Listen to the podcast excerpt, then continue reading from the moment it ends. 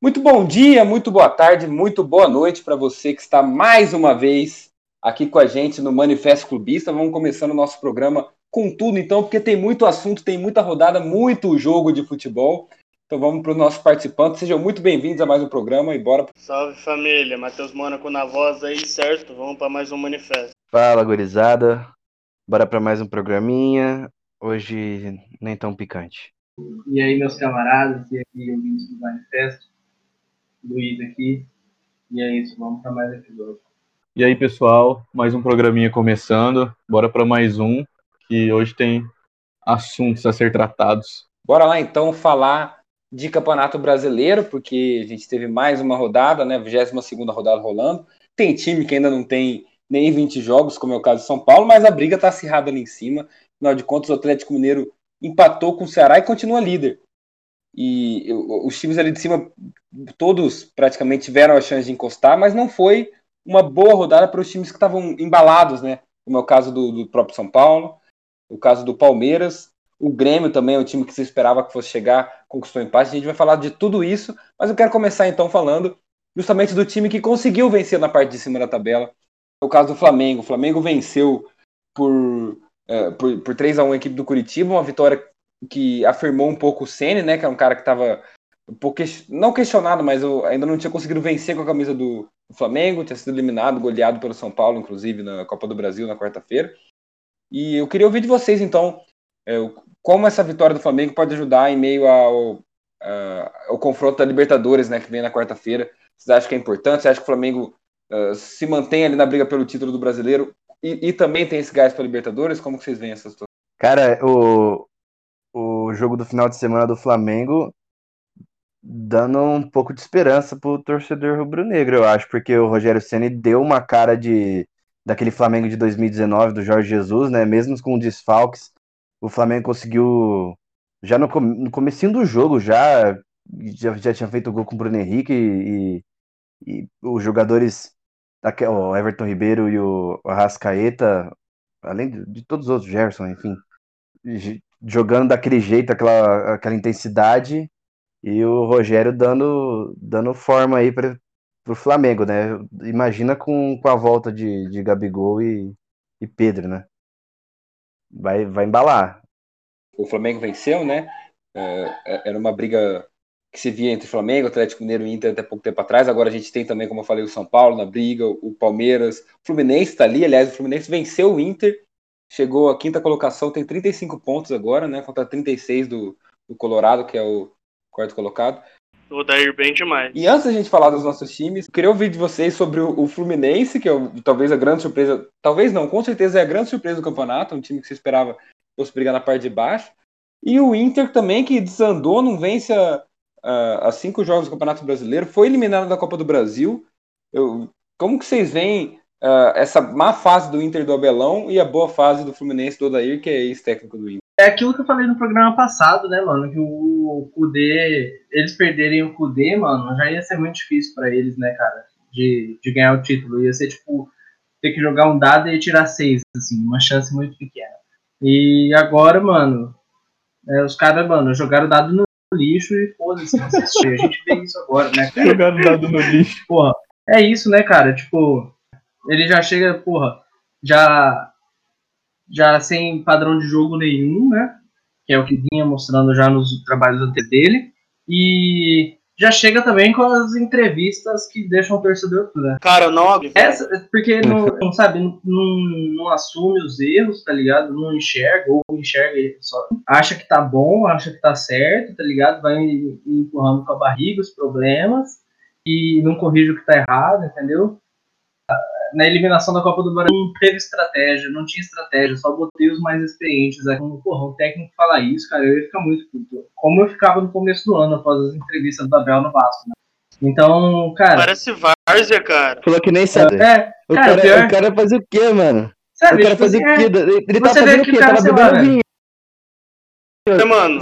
Ele você é sente que o cara não tá se esforçando, não é. Um, tipo assim, às vezes o técnico tá ruim, cara, mas não tá, não tá conseguindo resultado, mas você vê que ele tá tentando corrigir as paradas, tá se esforçando. Nele, cara, além de estar tá ruim, você vê que ele não não tá se empenhando em corrigir os erros, não tá se empenhando em melhorar. não tá se empenhando em se atualizar, não se esforça, tá ligado? Tá, tá, satisfeito com a merda que tá. E, e, isso dá uma sensação pior ainda do que só quando o time tá mal, tá ligado? Eu não, eu não sei o que que passa na cabeça para trazer Abel Braga, cara. Eu sei do passado e tudo no Inter, mas, mano do céu. Eu fico imaginando o torcedor colorado nesse momento, velho. Os caras tava com expectativa de título. Cara, agora o cara não. Eles não têm. Eles não, não têm expectativa nenhuma de nada mais, velho.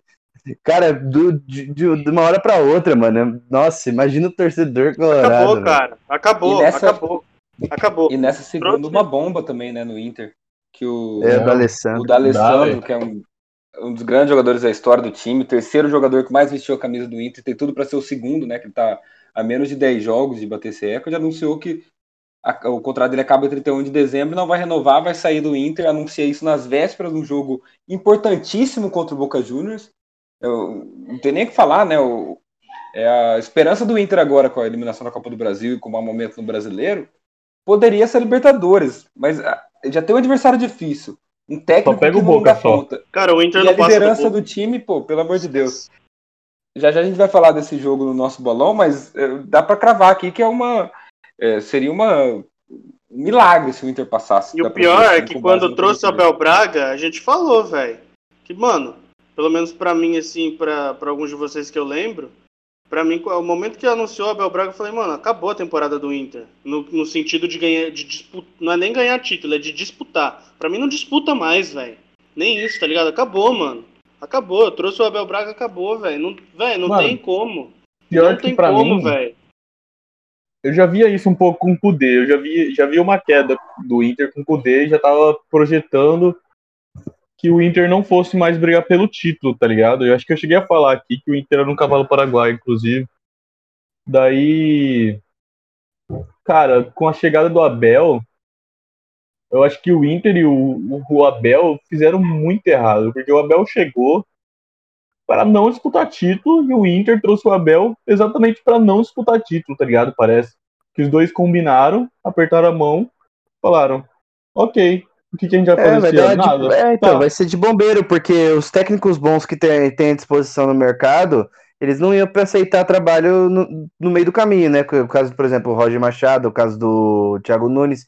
Mas também a gente tem que lembrar que o Inter sofreu muito com os desfalques, né, velho? Porque tinha o Saravia que tava voando no, no começo do ano, machucou. Tinha o Guerreiro, tava fazendo gol, machucou. Bosquilha que tava Dourado, jogando que é pra um puta caramba, jogador, machucou. machuca.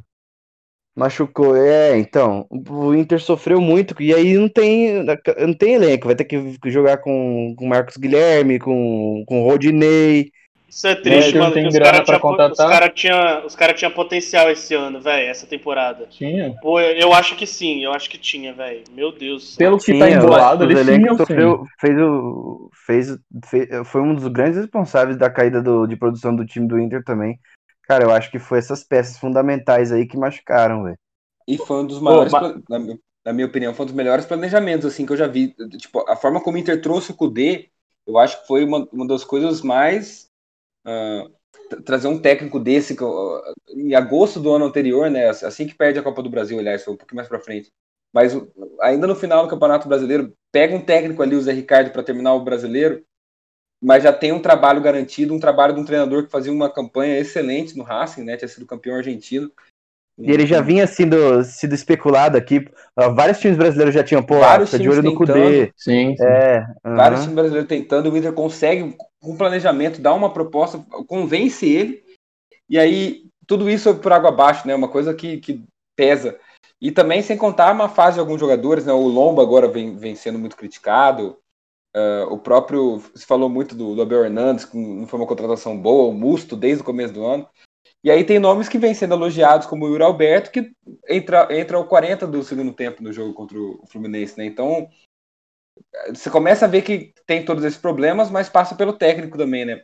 Como a gente já falou, o Abel tirou um padrão que o Inter tinha. E, enfim, vamos ver se, se vai dar tempo de recuperar. Às vezes eu acho, às vezes eu acho que é o caso de. Foi eliminar a Libertadores, demite o Abel e começa do zero, né? Pô, mas só pra puxar de novo aquele lance do da Alessandro aí que a gente comentou, eu acho que o D'Alessandro só tá anunciando, tá anunciando nesse momento, que eu acho que ele sabe que o Inter não vai passar de fase na Libertadores. Então vai ficar pior se ele anunciar depois que o Inter for eliminado, tá ligado? Vai parecer que ele tá, tipo, abandonando real a barca. E agora ele fala, não, vou anunciar agora, que daqui, se eu for anunciar daqui duas semanas, tá ligado? No meio de dezembro, vai parecer que eu, tipo, só tava esperando É, a tá eliminação pulando e tô fora. vazando, tá ligado? É.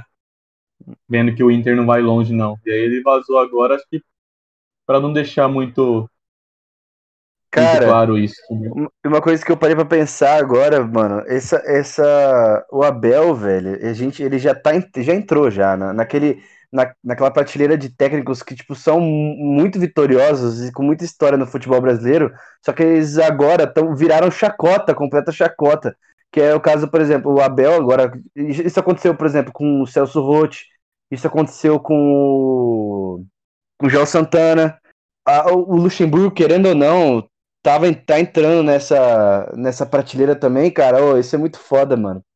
Pensar nisso, velho. Os caras com muita história que hoje são chacota, mano. Folclórico, né? É, velho. folclóricos. Sim. Uhum. Bem complicado mesmo a situação do, do Inter. Mas também, né? Eu acho que, olhando a tabela do Brasileirão, hoje o Inter é o quarto colocado, tem um, um bom limite ali pro, pro nono, que é o Atlético Paranaense, que inclusive vem numa crescente ali. Já se falava em, em time que ia brigar pelo rebaixamento, já parece que não, já, já deu uma. 23 vitórias seguidas no campeonato, inclusive vencendo o Santos e o Atlético Mineiro nos últimos jogos, então ficar de olho no Atlético Paranaense, mas o Inter já tem oito pontos ali de vantagem, acho que é uma, uma zona de segurança, contando que até os oito primeiros a gente tem grandes chances de, irem para de, de- de irem para Libertadores, né? Pelo Uma menos os sete, contando, contando a Copa do Brasil e tal, muito É porque o Vasco vai possivelmente ganhar vai. É, mas no caso do Vasco ele não vai conseguir puxar ninguém, né? Por causa da colocação. Afinal de contas, Aí, aí eu acho que você tá subestimando, velho. É, mas o, o Vasco, né? Vamos contextualizar. Fez um, um jogo razoável, segurou o São Paulo 1 a 1 gol, O Cano fez o gol do, do Vasco e o Luciano, aliás, em belo momento, empatou para o São Paulo. Um resultado que não foi bom, exatamente bom para nenhuma das duas equipes, mas foi satisfatório para as duas. Afinal de contas, o São Paulo segue na briga pelo título, não deixou a- o, o osso rolar, continua dois pontos atrás do Atlético do Flamengo, com três jogos a menos. E o Vasco sai da zona de rebaixamento, pelo menos por enquanto, e vai tentando ali se estabelecer. Lembrando que o Vasco tem um jogo a menos. E aí, Luiz? O resultado foi bom, afinal de contas, ou você achou que dava para vencer em algum momento no jogo? Cara, essa é uma pergunta que eu vou responder de forma mais ou menos parecida que eu respondi depois da derrota pro Palmeiras, né? Que é aquele negócio, cara. Se o Vasco tivesse feito o dever de casa contra o Fortaleza, quinta-feira, no jogo atrasado que a gente tinha, se a gente tivesse ganho do Fortaleza, que tá mais ou menos na mesma briga que o Vasco, né? Agora tá quatro pontos na frente. Só que se a gente ganhasse, ia estar só um, né? A gente ia... Na quinta-feira, primeiro jogo, então, tipo assim, a gente conquistou quatro pontos contra o São Paulo nesse campeonato.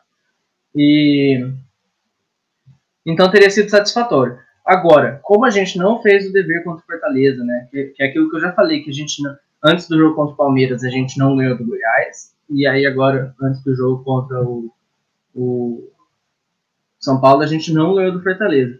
Então, assim, a gente teoricamente não teria que se cobrar resultado bom contra time do G4, é, ou do G6 até, que aí inclui o Palmeiras. A gente não teria que se cobrar isso é, se a gente estivesse ganhando dos que estão na mesma briga que a gente, tá ligado?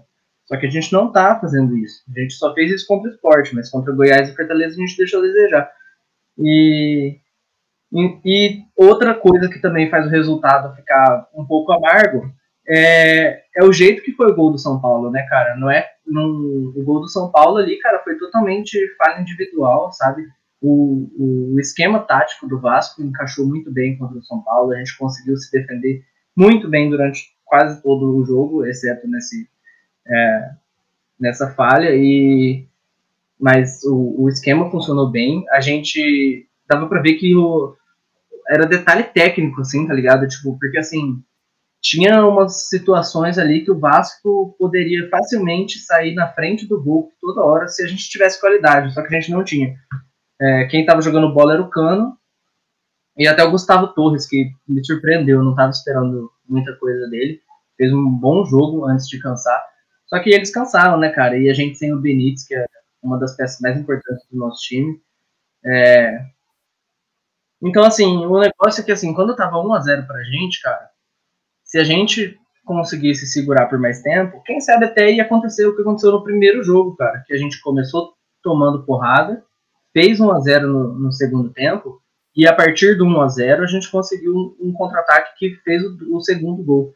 Então, assim, quem sabe poderia ter acontecido isso, não sei, né? Futebol, futebol. E, só que a partir do momento em que a gente entrega um gol de graça para os caras, a gente matou essa possibilidade e mas aí depois a gente soube sofrer e não tomamos a virada. E queria destacar também a grande atuação mano, do goleiro Lucão, da base, que, que assim, para mim já deveria estar tá tendo mais oportunidades é, há mais tempo. Já falei aqui que estava na hora do Fernando Miguel pegar um banco, porque ele não me passa segurança, principalmente em bola aérea.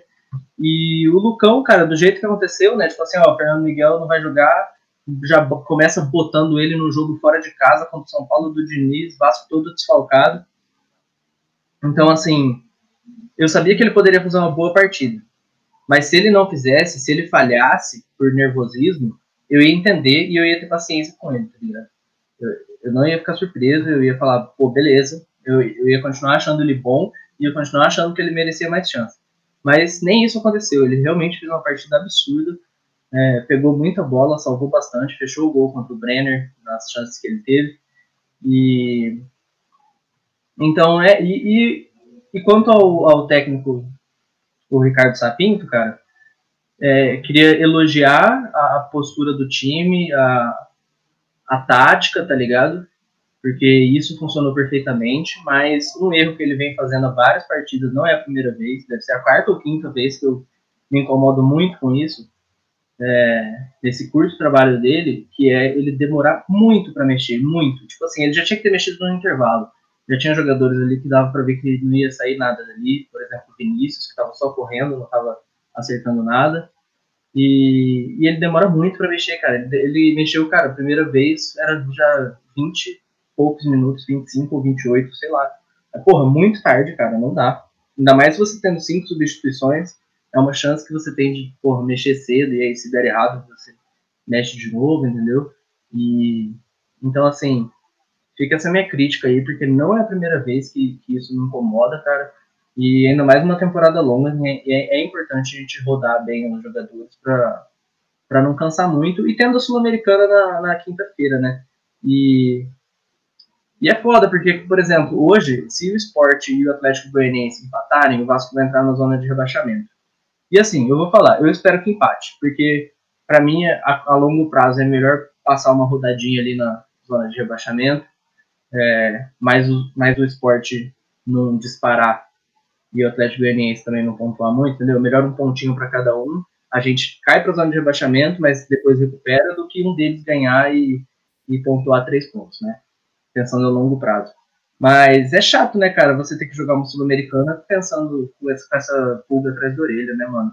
É, pro, pro Vasco é import, seria importante, cara, a gente fazer uma gordurinha, cara, fazer, tipo, sei lá, igual Bahia Fortaleza, que estão ali no meio da tabela, a quatro pontos da zona, tá ligado? Já é uma situação confortável. E se a gente estivesse nessa situação, ia poder ir mais tranquilo pra Sul-Americana, porque realmente atrapalha, né, cara? Você ter que se preocupar com outra competição enquanto você está na, na, zona de rebaixamento ou na beira da zona é, é, é desconfortável. Então, assim, se o Vasco quiser é, continuar se dedicando na Sul-Americana e se passar do Defensa e Justiça, é importante que nas próximas fases a gente jogue elas na, numa situação mais confortável no brasileiro. Mano. É isso. Tá aí, hoje o desabafo não foi do São Paulino, né? Foi do, do torcedor vascaíno. Só deixar um salve pro nosso amigo Matheus Emboava, que ficou muito bravo com o jeito de jogar do Vasco. É, é até uma, uma coisa, apesar do, do Pinto ter ajeitado a defesa do Vasco, né, uma coisa que é, não fosse um problema exatamente com o Ramon, mas começou a, a prejudicar o time, conseguiu fechar né, o São Paulo, mas aí ficou faltando a parte do ataque, né, com, com alguns desfalques, esse problema do, que o Luiz comentou da, da substituição também, é, tem a questão do, do foco na, na quinta-feira, que a Sul-Americana realmente é um, é, seria um, um, um salvador do ano do Vasco, né? Muito mais do que escapar do rebaixamento, vencer uma Sul-Americana seria espetacular, num ano que teve eleições conturbadas, tem é, presidente anunciando Balotelli, Hulk, Jovinco, enquanto empresários negam, mas enfim. É, é interessante ver essa briga do rebaixamento que o Vasco está tá submetido, porque hoje, contando, olhando na tabela do Brasileirão, você tem o Atlético Paranaense, que é o nono colocado com 28, como a gente falou, que está apenas 4 de distância do Atlético Goianiense e do Vasco, né, que tem 24. O Atlético Goianiense hoje é o 17. É, e são equipes que o Atlético Goianiense joga hoje ainda no, no, horário da gravação. Enquanto estamos gravando, o Atlético Goianiense enfrenta o Sport, que também está ali na briga. Mas é, é só para a gente ter uma noção, são quatro pontos, né? Que, que separam ali e, e, e, podem fazer toda a diferença no, no, final do campeonato, qualquer ponto conquistado ali, porque são muitos times brigando campeonato muito equilibrado, um campeonato que envolve uh, questão de pandemia, calendário apertado, então tem muitos fatores atrapalhando o, a, a, boa execução do campeonato, que por um lado é bom porque fica equilibrado, né?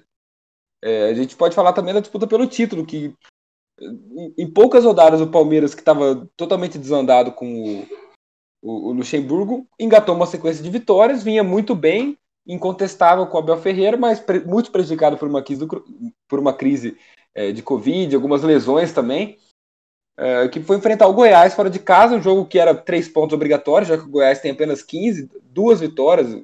É, no mínimo um empate se conquista com o Goiás, mesmo com tantos de falcos, né? Você não, não conta com uma derrota, mas o Palmeiras perdeu com um gol no finalzinho, um golaço, aliás. E palmeirenses da mesa, eu quero ouvir de vocês. Como isso abala eu só quero, quero dizer que eu acho que o Palmeiras ganha a Tríplice Coroa esse ano. Palmeiras explaining. Qual que é a Tríplice Coroa, Mônaco? Ué, o Paulista. Paulista, uh, Copa Mickey. ah, não, vai ganhar. Entendi, Brasileiro. Entendi, entendi, que você, entendi que você falou que ganhou já. Eu achei que ia ser uma piada. É, a Copa, Mas... a Copa Mickey conta. Copa Mickey conta. Copa Mickey, Paulista e uh, Brasileiro Sub-20. O Goiás, Botafogo, os três últimos do Brasileiro. Tá aí, curiosidade. Mas aí, eu quero ouvir então, eh, palmeirenses da mesa. O que, como vocês acham que essa derrota prejudica na autoestima do time na briga pelo título? Afinal de contas, são apenas cinco pontos, um jogo a menos. Mas também é uma, uma, uma derrota que, que abala, né? E, e também em relação ao jogo, assim, o que, que ficou faltando? Por que, que o Palmeiras, mesmo, mesmo embalado e tudo mais, não conseguiu vencer esse jogo? Como palmeirense, a explicação é que a explicação são várias, né? Do porquê da derrota. Só que eu vou falar aqui, os caras vão falar que é drama de palmeirense, velho. Isso que é foda. Porra, o time com quantos? 19 convidados? Não sei, mas tipo, seus os principais jogadores, tá ligado? Contando como são foi... técnicos, eram mais de 20 casos, né? É, é. De jogadores, se eu não me engano, eram 17 ou 19. E não conseguiu voltar a tempo muito, né? Tipo, o Gabriel Menino voltou, mas jogou ali um tempinho só, só que jogou no sacrifício, porque o Mike tinha sido expulso já, outra coisa que atrapalhou no jogo.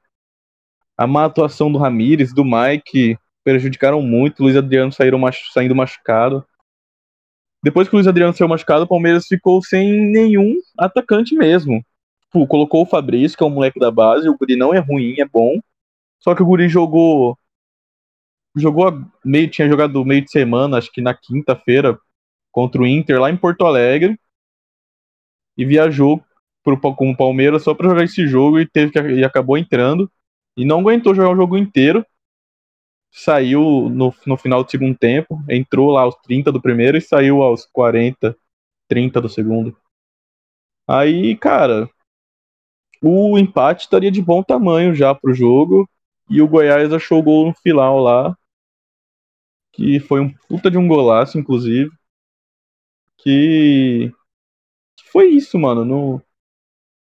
E você falou lá que se abala, eu acho, Palmeiras para disputa do título. Cara, eu acho que abala um pouquinho, mas não muito, sabe? Porque o time sabe que estava desfalcado, mas agora sabe que os jogadores vão voltar e que vai ter que embalar uma sequenciazinha boa aí, porque sabe que o Atlético Mineiro vem tropeçando, o Inter vem tropeçando, que tá na frente.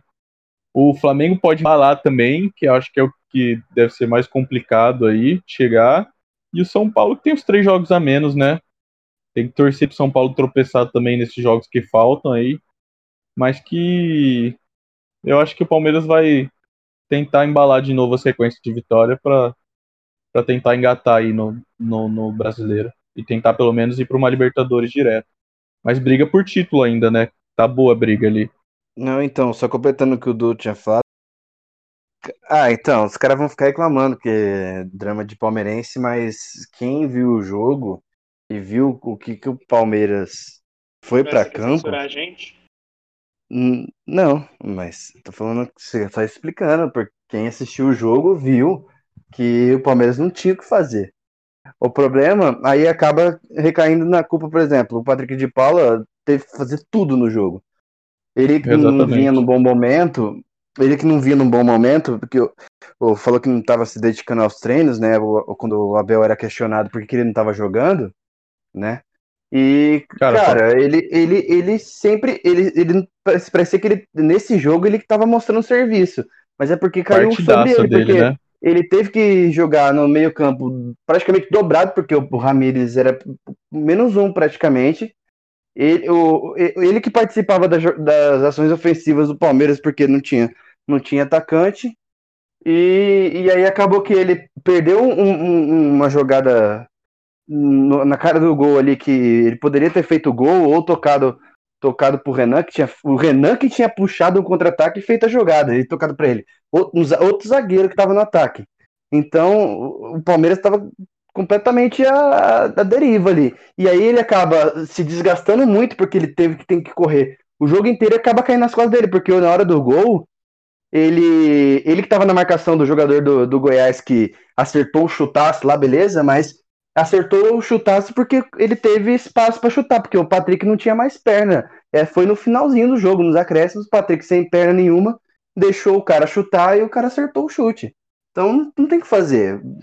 Não dá nem para ficar tão triste porque as circunstâncias do jogo, do jogo eram, eram completamente atípicas. O, o número de socos que o Palmeiras tinha é, não, não tem o que fazer. E não tem essa de, de, de pedir para adiar o jogo, porque hum, todo mundo aceitou e vambora, ué. Fazer o quê? Então a gente tem que, o Patrick... tem que, tem que acabar que tem que acabar aceitando, né? Mas. O Patrick fez quatro funções, né, Dani, no, no, no campo. Fez a dele, que era que ele tinha sido, propo... tinha sido proposto para ele no começo do jogo. Fez a do Ramires, que estava sumido o jogo inteiro. Fez a do Lucas Lima, que teve que ser substituído por causa do Mike. E uhum. fez a do uhum. Luiz Adriano, que saiu machucado. Pois é. Pois é, então, aí, eu, isso é uma boa, porque, por exemplo, agora o, o Abel vai, ficar, vai ficar um pouco mais de olho nele, né? Porque tinha jogos que o Abel preferia colocar o Ramires em campo do que o Patrick. Então, se o Patrick mostrando essa dedicação, mostrando essa entrega um pouco mais na marcação, que eu acho que vinha sendo algumas coisas que ele vinha pecando, né? Ou coloca, tenta colocar ele numa função diferente. Ele é um jogador assim, que tem o potencial, por exemplo, de finalização, chuta pra caramba, joga ele um pouco mais adiantado né, inventa, tenta, tenta utilizar ele de outra maneira e, e arrumar esse, esse, déficit na marcação dele e ele vai, cara, ele volta a ser o Patrick de Paula que a gente conheceu no começo do ano. E, e bota ele no lugar do Ramires, porque quando tem que colocar algum volante no jogo, ele acaba preferindo, tava preferindo o Ramires, cara. E agora que ele tá percebendo, né? Porque ele chega aqui e fala, pô, tem um Ramires no elenco. Só de nome. Ele fala, pô, tem um Ramires no elenco. Vou botar o cara para jogar. Só que agora ele tá vendo que o Ramires não vai corresponder. Então. Paciência, tá certo. Tem que fazer. É, uma situação complicada, né? E só lembrando que esses casos do Palmeiras, né, que a gente estava na dúvida, são 18 casos, mas parando para analisar assim, né, é, não acabou. Não, essa derrota para o Goiás não foi o fim, porque o Palmeiras ainda tem uma sequência é, desgastante, né? O Palmeiras junto com o Grêmio são as duas equipes que ainda estão em todas as competições. Então tem esse jogo com o Delfim agora. Pode ser até um adversário tranquilo. Inclusive perdeu esse final de semana no, pelo Campeonato Equatoriano para o Emelec. Mas convenhamos que é, jogar desfalcado não, não, não é agradável, né? Ainda mais nas, na, nas condições agora de que o time vinha tão bem, vinha tão embalado, aí a coisa começa a desandar um pouco. Vamos ver então é, em relação a essa Libertadores, como que vai ser o, Palmeiras a gente vai falar no bolão um pouquinho, mas eu quero que vocês só comentem, então, se vocês acham que uh, o, o, adversário vai ser tão fraco assim quanto se esperava antes, ou endureceu um pouco a coisa agora com vai, os reforços? Muito fácil. Não, mas, não, mas não, realmente não vocês acham que... eu vou quitar. Eu prometi que eu ia quitar. E eu vou. E o Luiz acho que também vai. Não quero. Tô cansado. Moleque, jogo baba desses eu não quero ver drama.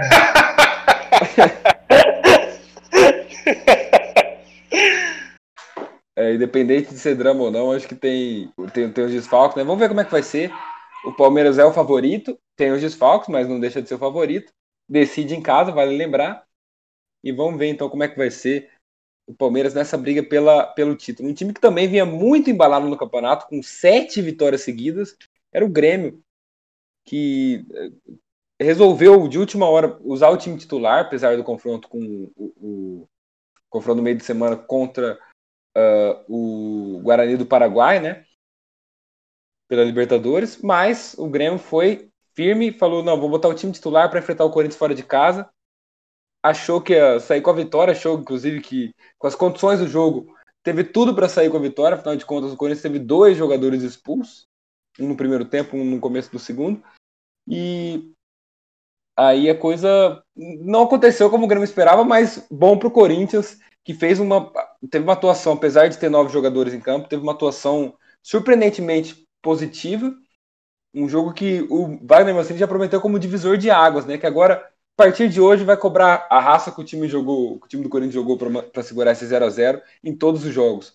Matheus Mônaco, o que, que teve de tão positivo nesse jogo do Corinthians, apesar do 0 a 0 em casa? Pô, sinceramente, acho que é a vontade, né, mano? Porra, o Luan jogou bem, tá ligado? O Luan foi bem.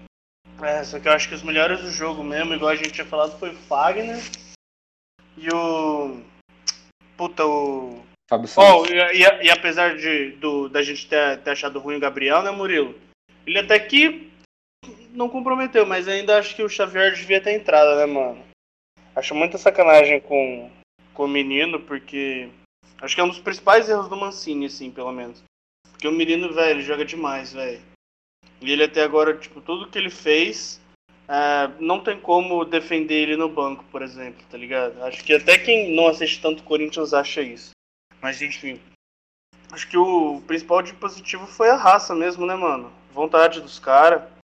É, o, o, o, Mancini tem muito disso, inclusive eu tô com, tô com outros olhos para ele agora, tipo, vendo mais de perto, assim, tá ligado? Num, é, no, naquele período que ele ficou no São Paulo. Não dava pra, analisar tão a fundo ele, assim, né? Porque não era um, um cargo definitivo, assim né? Tinha aqueles negócios de, dele ser diretor que ia largar e depois mudou de ideia. Mas enfim, é, eu acho que acabou sendo uma decisão acertada do Corinthians trazer ele, né? É, eu acho que mudou um pouco da mentalidade dos jogadores. Eu acho que ele sabe como falar, né, com os jogadores. E eu gosto muito do, da atitude dele jogando, mano. Porra, o Corinthians com 9 a menos, atacando. Ah, que 9 a menos? Com 2 a menos, com 9 jogadores em campo atacando. O lance do Fagner, da, do chute do Fagner na defesa do Vanderlei, espetacular, inclusive, né? O Corinthians tava com 9 ali, mano. tá ligado? É, mas enfim. Eu acho que o principal de positivo foi isso e, e vale ressaltar isso que você falou da entrevista do Mancini, né? Dele falar que, pelo menos ele acredita que é um divisor de águas, que ele vai cobrar esse mesmo comprometimento de agora. E a gente teve alguns flashes assim de, de vontade do Corinthians no, nos últimos tempos. Acho que principalmente depois que, que parecia que os, eles não estavam mais se entendendo com o Thiago Nunes, né? Mas enfim, que bom, né, mano? E, porra, resultado lamentável pro Grêmio, né? Inclusive, nosso amigo Moreto ficou muito puto com o jogo, porque ele já tinha falado que em outros jogos do Grêmio com um a mais e tudo, o Grêmio não conseguia fazer o resultado, é, empatava, sei lá, perdia. E ontem, com dois a mais, assim, uma parte considerável do jogo, os caras não conseguiram ganhar e quase perderam, né, mano? Mas enfim, é uma pena o gol do Fagner não ter acontecido porque ia ser histórico esse jogo. É, o, o gol que o Fagner perdeu, né? Só contextualizando, jogada do Corinthians, um, um contra-ataque puxado, dos muitos que o Corinthians conseguiu puxar, aliás. o Luan com uma vontade que. é, O futebol dele realmente ainda não, ainda não tá no- nos tempos áureos, né? Mas a vontade dele foi, foi marcante nesse jogo, né? Um cara que tava prendendo, a- conseguia puxar a bola, correu o tempo todo que teve em campo, saiu só no finzinho do jogo, mas eh, era o único jogador, entre aspas, de. eh, no meio-campo, desde que o Corinthians começou a perder os jogadores, né? Teve a expulsão do Marlon, expulsão, aliás, que na hora foi bem duvidosa, foi bem esquisita, depois eh, o, a gente No viu ali a cena no, na canela do, do Matheus Henrique, né? Foi realmente difícil de. Quando, quando você vê aquele sangue correndo, né? a- a- o jeito que ficou a entrada da marca é difícil de não expulsar. Mas enfim, expulsou o Marlon, aí, tem, aí tira o Davó para ajustar a zaga. Quando tem o segundo jogador expulso, né? Quando o, o, o Otero recebe o segundo amarelo, além, é, era o Jonathan Cafu e o Luan que tinha ali para correr, e o, o Mancini tem que recuar mais o time, né? Aí acaba colocando o Xavier. velho? aliás, errando muito, né? Atrapalhou bastante. E, e na tentativa de recuar o time, né? De, de evitar que o Grêmio fizesse o gol, que parecia iminente pelo, pelo volume de jogo que tinha o Grêmio naquela altura. O, o Luan começou a, a bola sobrar pro Luan, ele conseguia, conseguia escapar com ela, todas as vezes, conseguia escapar, atravessava o meio-campo, quase 100% das vezes com ela, uh, driblando com uma facilidade, lembra, isso sim, lembrando os tempos do Grêmio. Aí a tomada de decisão e a velocidade uh, realmente não, não tinham Uh, ainda não é o melhor dele, mas eu acho que é coisa de confiança, cara. Eu acho que é. Que eu sempre defendi o Luan é isso. É um jogador que precisa de confiança, um jogador que precisa tocar o tempo todo na bola. Não adianta você botar ele no segundo tempo e falar resolve. É um cara que É. precisa estar ali o jogo todo, precisa estar E- quente para funcionar, né? E o interessante que eu achei de ontem é que o, o empate é um resultado ruim pro Corinthians, assim, né? Vendo cruamente, assim. O empate é um resultado Analisando ruim para analisando a tabela, analisando que é, foi em Itaquera o jogo. É, é um resultado ruim, só que o torce, acho que você olha as redes sociais do Corinthians ontem, não tinha torcedor reclamando, sem nada, porque, porra, é por causa das circunstâncias do jogo, né? E porque não, não só as circunstâncias do jogo, né? Não é todo empate que saía dali que o, o torcedor não ia ficar puto, mesmo com dois a menos. Só que, pô, é, é, é reconfortante ter perspectiva, né, mano? Tu, tu vê um pouco de que um trabalho tem futuro, que, que os jogadores estão vestindo a sério. E, cara, talvez teve muito porque. Porque. O, acertou os salários, né, mano? Semana passada. Não que os caras não estivessem jogando por. Por causa de salário atrasado, mas. É, mas é um complicado, né, mano? mais, né? É complicado, né? Você trabalhar com, porra, dois, três meses de salário atrasado, velho. Mas enfim.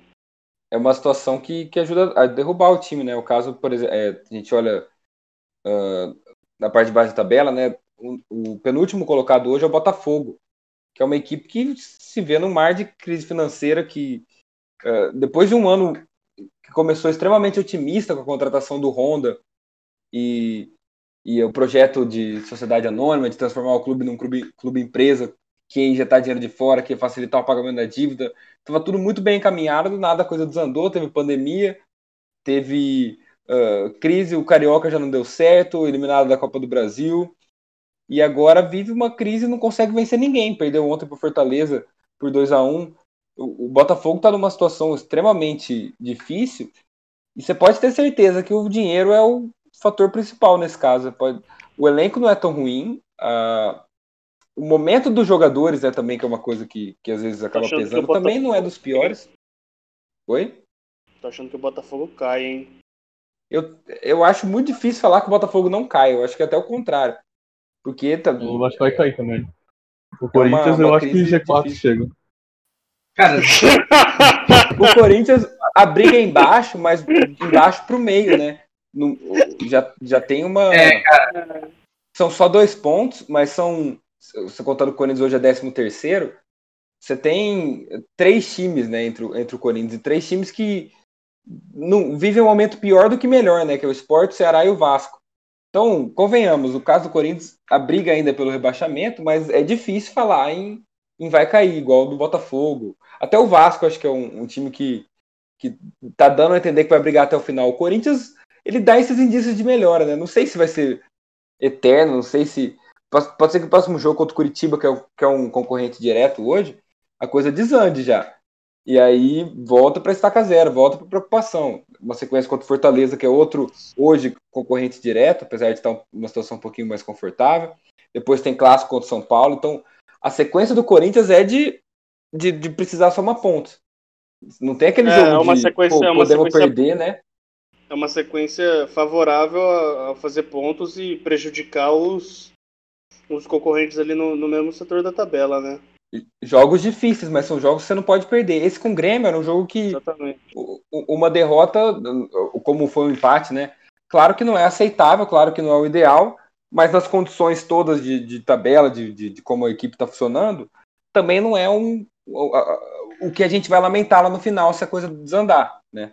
Pelo contrário, é um jogo para se espelhar, para evitar que aconteça o pior. Então, acho que eh, nesse nível, acho que não tem, não tem muito o que, se preocupar o Corinthians hoje falando. Mas também não pode deixar de ligar o alerta, afinal de contas, tem muito campeonato ainda, faltam. ah, ah, faltam é, é, 16 jogos ainda, então não, não dá para cravar nada. E Cara- fechando então.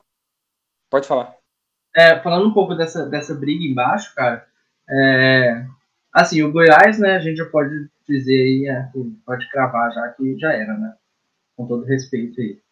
Agora, assim, do Botafogo, que é o 19 para cima, é, até uma semana, uma semana e meia atrás, ainda tava uma coisa meio mesclada ali, todo mundo muito próximo, cara. Mas nesses últimos dias deu uma descolada, assim, tipo, do Atlético Goianiense e dos que estão acima. O Atlético Goianiense que é o 17 deu uma descolada do Coxa e do Botafogo, que agora estão quatro pontos atrás, né, cara? E o Botafogo agora pega uma sequência difícil, que é tipo Galo, Inter, não nessa ordem, mas Galo, Inter, Flamengo e um jogo atrasado contra o São Paulo. Então, assim, eu acho também que o Botafogo, mano, já azedou, tá ligado? É, e aí o Coxa, sei lá, tá, tá, tá descolado também, sabe? Se, se não reagir rápido, e é, também, tipo, já, já azeda precocemente, mano. Então eu acho que nesse caso aí ficaria vários times para só uma vaga no Z4, né? Então já ficaria uma disputa que eu acho que vai ser mais favorável a Corinthians e Vasco, que eu acho que quando a coisa apertar, sabe, não, não vai ser nenhum desses dois que vai rodar, tá ligado? Se o Botafogo cair, é culpa do Felipe Neto fazendo thread bagunçado. tá culpando o mensageiro e não a mensagem? É, é, esse é o ponto, mas eu acho que o, o- ajudou a entrar, né? Ajudou a inflamar a crise na torcida e na diretoria. Enfim, a torcida não ficou acho bem que- brava, né, mano? É, com certeza. Eu também não acho que seja ah, a culpa exatamente do Felipe Neto, mas eu acho que isso Não, pode com certeza ter pesado. Pode ter pesado. Eu, eu não, não isento ele, não. Acho que ele foi um pouco irresponsável se ele quer o bem do Botafogo, né? A, a curto prazo e não só a longo, porque a longo Eu tô, prazo. eu tô zoando no sentido de, tipo, eu não acho. Lógico que não é culpa dele, tá? Tá ligado? Caralho. Não, sim, sim. Mas É, eu acho. Mas... É que eu acho inter- interessante pontuar, porque É, não é eu exatamente absurdo. Eu acho que, sei lá, velho, eu, eu acho que ele quis mais pra. Putz, eu não sei exatamente colocar em palavras, velho, mas eu acho que o principal objetivo ali não era o bem do Botafogo, tá ligado? Um negócio É, ele- expor a, enfim. a corda de, de bandidos que tá Ele quis fazer uma poesia ali, né? time, né? Ali, né, mano? Nossa, a parte da poesia tá. Mano, me dá arrepio de vergonha de lembrar, mano. É, o Laércio, já, aquele brilho, aquela O Laércio, aquele brilho que jazia, já se fora. Pelo amor de Deus. Eu vi uma que foi a primeira live via Twitter, via thread, né? Porque ele tweetava uma coisa e escrevia outra, ficava todo mundo esperando a resposta, né? Então foi um momento de apreensão, muita gente acompanhando, muita gente que nem estava muito por dentro da- do que tá acontecendo no Botafogo, tava ali prestando atenção. E não sei, cara, vamos ver. Eu espero profundamente que o Botafogo, se cair, não acabe, não, não desande a coisa, porque depois do que aconteceu com o Cruzeiro, e olhando aí no caso do Botafogo, que é uma equipe que tem hoje menos torcida, menos projeção, ah, hoje, hoje tem menos é, recursos, e ainda desandando desse jeito, eu acho muito difícil um time como o Botafogo sobreviver. Ainda mais num, num estado que, que divide mais atenções, né? Mas torcer para isso não acontecer, caso a equipe caia, o que- já parece bastante provável. Vamos falar então, último jogo antes da gente ir pro nosso bolão. Só queria comentar com vocês, é, tanto da briga lá em cima quanto da briga lá de baixo, porque o Ceará, que vinha muito bem, é um time que está bem reforçado, perdeu o Vina, que acabou, que facilitou inclusive a eliminação para o Palmeiras na Copa do Brasil. E, mas também prejudicou muito a equipe do Campeonato Brasileiro, né? O, o Ceará é uma equipe que vinha relativamente bem, tinha que dividir atenções, claro, com a Copa do Brasil, mas não estava mal. E aí perde para o Grêmio uh, na, na rodada passada e agora empata com o Atlético Mineiro. Dois resultados normais, até positivos, parando para um lado, mas o Ceará fica ali na parte de baixo. Enquanto o Atlético Mineiro, que ainda é líder, parece ter. A coisa tá feia, né? Porque teve Covid, teve derrota para o Atlético Paranaense no meio da semana, e agora é líder com empate amargo, empate bem jogo que é para vencer. E sorte dele que os outros times não, não venceram, né? Azar que o Flamengo venceu, o Flamengo volta com tudo então para briga. Eu quero é, quero entender então o que, que vocês vocês querem fazer algum comentário sobre o Atlético Mineiro? Vocês acham que essa crise do Covid, aliás, o time não tinha nem volante para jogar, teve que jogar com o, o ponta Dylan Borreiro improvisado que foi expulso ainda. Então, é, na linha do que aconteceu com o Palmeiras, né, o Atlético Mineiro vem passando por isso. Mas também é um resultado que você não pode se submeter, ainda mais uma equipe que briga na parte de baixo da tabela, né? Vocês têm algum comentário? O Atlético Mineiro vai deixar o Flamengo subir, simplesmente isso. Aí, velho, pera aí, mano. Tem São Paulo do Diniz aí, tem o Palmeiras, pera aí, velho. Vai empatar pra porra do Vasco, né, caralho? Aí não dá. Que isso, olha, cara, como ele chega. Cara não dá nem boa noite. Chegou bem, chegou bem. Pontual, pontual, pontual. Ô Dan, aproveita Pontual. que você tá aqui. Boa noite. Eu quero ouvir de você então. O Luiz já falou um pouquinho do, do, do jogo, né? Só um comentário breve sobre o empate do São Paulo e sobre a sequência agora de, de jogos atrasados do Brasileirão. Se isso vai ser bom ou ruim pro São Paulo depois de um- do empate desse. Bom, mas assim, deixa pro, pra edição aí, mas o que eu só queria dizer é que é unanimidade também, todo mundo deve concordar que time que quer ser campeão não pode dar esses vacilos. A sorte é que esse campeonato tá tão disputado tanto na parte de cima como na parte de baixo, né? E ainda tem esses três jogos na manga. Mas são jogos que, cara, se não matar logo, são jogos perigosíssimos, assim. Botafogo, nossa, Ceará é, é prato cheio pra dar merda. São Paulo gosta de fazer merda com esses jogos. É igual ao Curitiba em 2018. Mesma história. Ô Dan, não vai Difícil, mandar o... os compadres flamenguistas tomar no cu? Eu quero que eles se fodam, mano. Primeiro Mas é- programa depois da eliminação. Na verdade, eu até esqueci é que, é que aconteceu tanta coisa, eu acho que foi tão intenso essa, essa elimi- eliminação do, do Flamengo, e depois veio esse jogo do Vasco, e aí com a possibilidade de assumir a ponta, que acho que o São Paulo acabou se esquecendo, mas vai se fuder, Flamengo, os urubuzados do caralho, chupa, chupa gostoso e foda-se. Chupar Marcos. Nossa senhora, que benção. E vai tomar no cu, Rogério Ceni. Você só vai ser bem-vindo quando você vestir a camisa do São Paulo. Ah, O resto é que se, o resto é que, o resto é que se foda. Um- mano, um clube é muito maior do que, do que qualquer jogador, não tem essa. Primeiro a escala é São Paulo, depois Tele Santana, aí vem Rogério. E eu quero que ele se foda, porque o futebol tem pequenos detalhes, né? O desgraçado nunca usa camisa de clube. No Fortaleza ele não usava, velho. Ele foi entrar no Morumbi e ele meteu a peita do Flamengo. Caralho, verdade, Estamos velho. tirando. Eu vi esse detalhe quando eu Verdade tava vendo o mesmo. jogo, eu falei, cara, futebol tem uns detalhes muito, muito sim, Era que a gente sempre tem que prestar atenção. Era sempre aquela camisa, né? Aquela camisa azul. Que aquele populismo suor barato, horrível né? de usar, né? Sim, o cara já Aquela me entra camisa no- suada, aquela camisa social suada, era o uniforme do. Exatamente. Caralho, não É. tinha reparado, é verdade, velho. Então, velho, você é louco. Ele tava com é- aquela do Flamengo que é meio verde, né? É, aquela Verdade. azul, velho. E você acha que e você acha que o cara não faz de propósito? Eu tenho certeza, assim. E é pra dar um recado mesmo. Que se foda. É o São Paulo é acima de tudo. Mas, ô, mas é sério mesmo, Dan. É, é, do mesmo jeito que eu tinha falado que, tipo.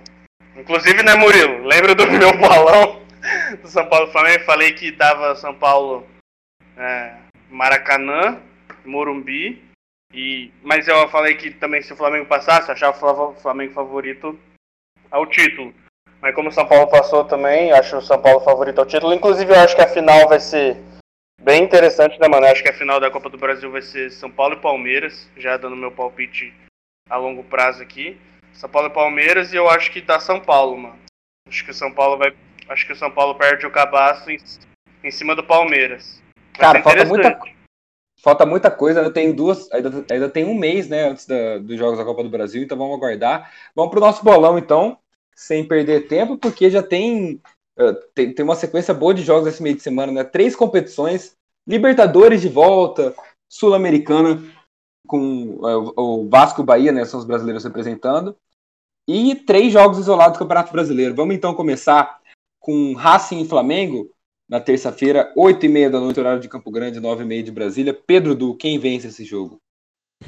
Cara, eu vou com quase 100% de certeza no Flamengo, porque o Racing vive um momento muito ruim, não ganhou ainda no Campeonato Argentino, demissão do Milito, e tá numa fase muito ruim mesmo o então eu vou botar Flamengo aí que, que fez um bom jogo agora, o último contra o Curitiba, apesar também de ser desclassificado da Copa do Brasil, não jogou bem contra o Atlético Goianiense, mas fez um bom jogo contra o Curitiba e, e vai vir forte para Libertadores.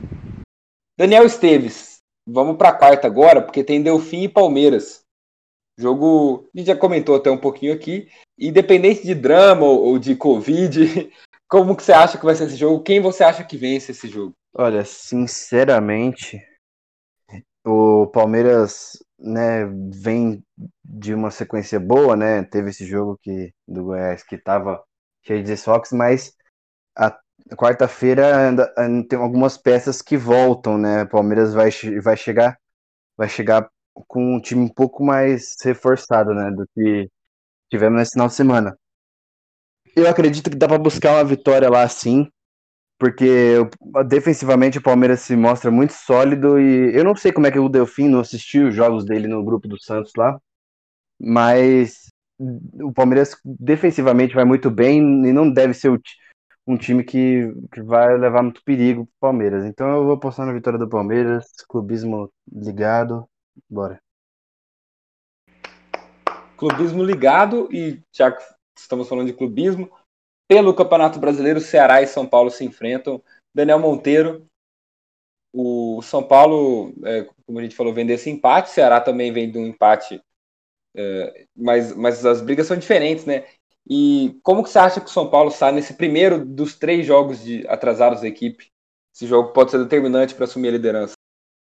Eu acho que por ser um jogo fora, é, eu acho que pode ser bom para o São Paulo. Eu vou postar no São Paulo porque provavelmente o Ceará, estando em casa, vai sair um pouco mais para o jogo, não vai ser aquela retranca.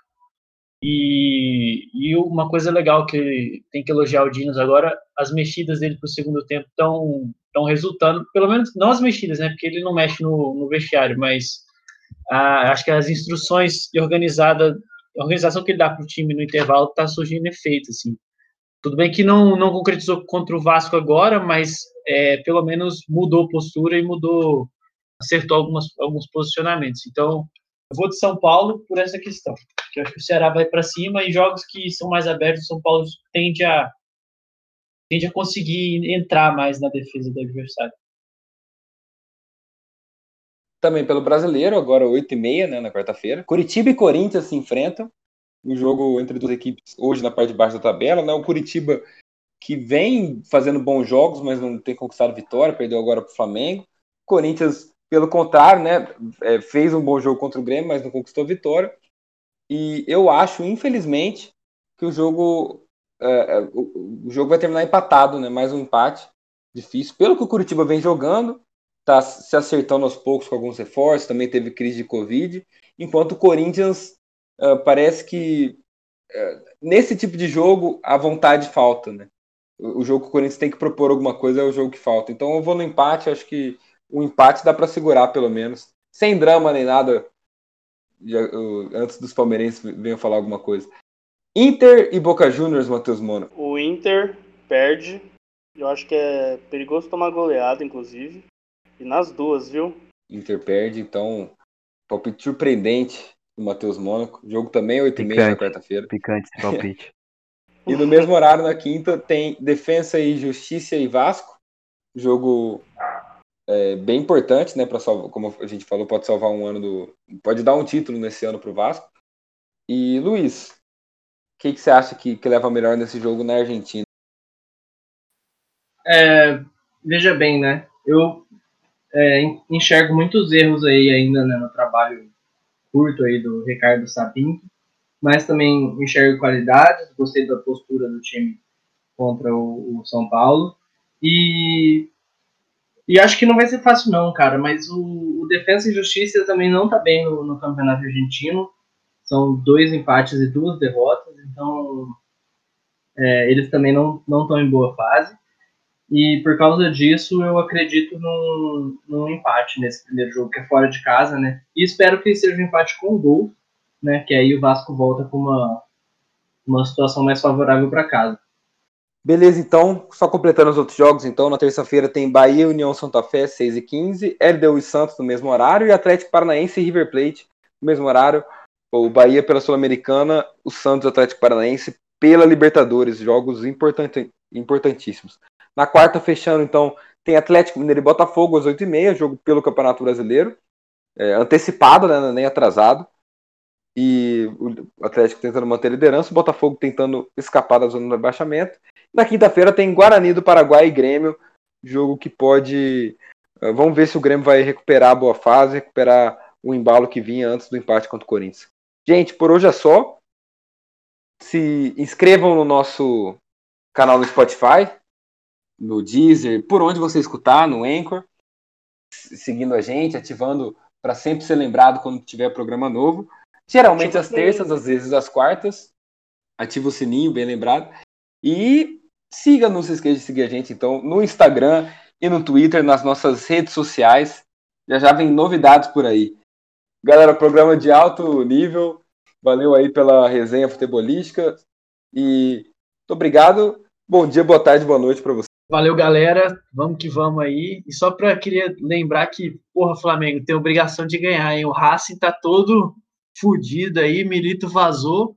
Não vem com essa desculpinha que imprensa Flapress vem me trazer que time argentino é foda, os caras é a quatro. Porque essa, eu tô puto com essa Flapress também, porque um dia antes do jogo, eles estavam aí falando um monte de merda, falando que o São Paulo era favorito, que não sei o quê, que o Flamengo não tinha obrigação, tinha passando um pano pro Flamengo. Então, assim, tem que passar. Se não passar, é incompetência. E, e tomara que o Rogério Senna seja demitido logo. Boa noite. É isso, rapaziada. Mais um manifesto pra conta aí. E novidades em breve, certo? Valeu, galera. Sempre bom estar aqui com vocês. E um beijo para todos os nossos ouvintes, no coração de cada um. Se cuidem e até semana que vem. E aguardem as novidades. Falou, meus camaradas. Falou, você ouvinte aí do Manifesto. Obrigado aí por ouvir a gente, por ajudar a gente. E é isso, né? Vamos que vamos. Espero que o Vascão ganhe essa semana.